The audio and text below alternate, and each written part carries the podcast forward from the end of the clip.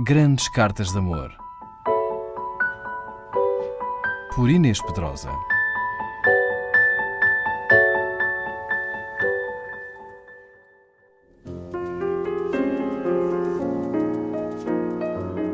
António Nobre nasceu há 150 anos e morreu cedo, aos 32 anos, tendo apenas publicado um livro, só. Obra inovadora na poesia portuguesa do século XIX. Entre as várias musas que o inspiraram, conta-se Cândida Ramos, uma jovem a quem aos 18 anos o poeta escreveu 13 cartas, publicadas em 1981, a edição da Biblioteca Municipal do Porto, com a organização Prefácio e Notas de Mário Cláudio. É uma dessas cartas que hoje vos deixo.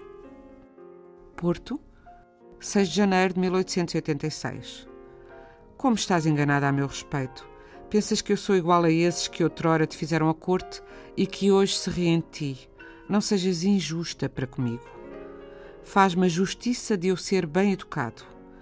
Quando mesmo por uma dessas horrorosas catástrofes o nosso amor terminasse para sempre, crês que eu iria mostrar as tuas cartas, lançar as tuas flores à rua, rir-me, enfim, de ti?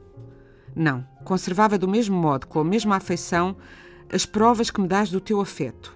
E embora do meu coração tivesse desaparecido o amor, dentro dele ficaria eternamente uma recordação, uma saudade.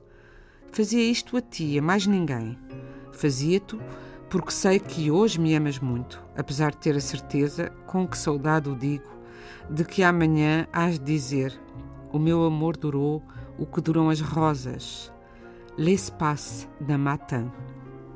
Realmente sento uma rosa, e creio isto porque tenho observado que possuis um espírito de ironia e sátira. Tenho a convicção íntima e profunda de que se eu hoje, por um acaso, te abandonasse, a tua alma nada sofreria e tu ficarias impassível. Não terias aquela alucinação, aquela loucura, aquela mágoa concentrada que é a manifestação dos grandes apaixonados. Se isto não é verdade, e eu me engano, e se tu és sincera no que dizes, acredito que me ames hoje e no futuro. Mas o que acredito bem é que o teu amor é um reflexo do meu. O teu cabe dentro do cálice de uma flor. O meu é pequeno o oceano para o conter. Em linguagem mais simples, o teu cabe dentro da tua mão. O meu só dentro das mãos de nós ambos.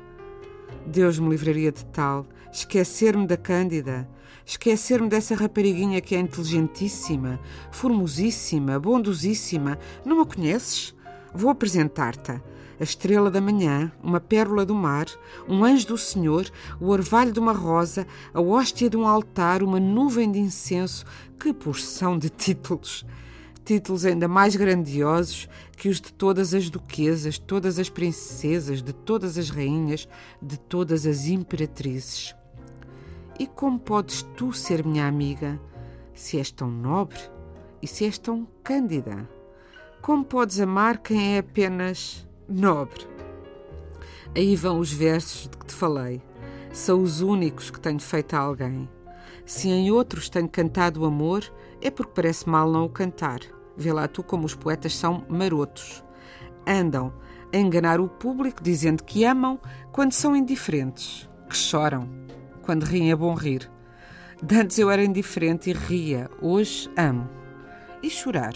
Chorar ainda não, porque tu também não choras por mim. Mas se um dia me mandares dizer que choraste, então que remédio tenho eu? Chorar também por ti. Já pude um dia perceber que não gostas de versos e com verdade te digo, fazes bem. Hoje, o poeta, quer tenha talento, quer não, faz um papel bem triste, porque ele só vive de ideais e o mundo só quer a realidade. Diz-me, já encontraste alguém tão sincero como eu? Juro que não. Peço-te um obsequio. Se me escreveres de Lisboa, conta-me a história dos teus passados amores. Amaste verdadeiramente os outros que outrora te fizeram a corte? Foram tantos, tantos.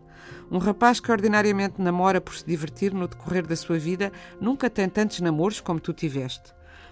E se a esses todos amaste, é impossível que me possas amar.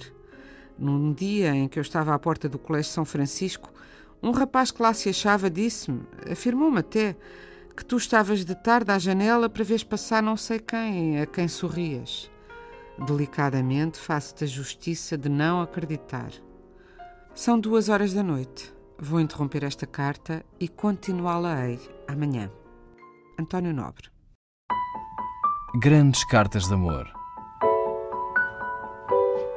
Por Inês Pedrosa.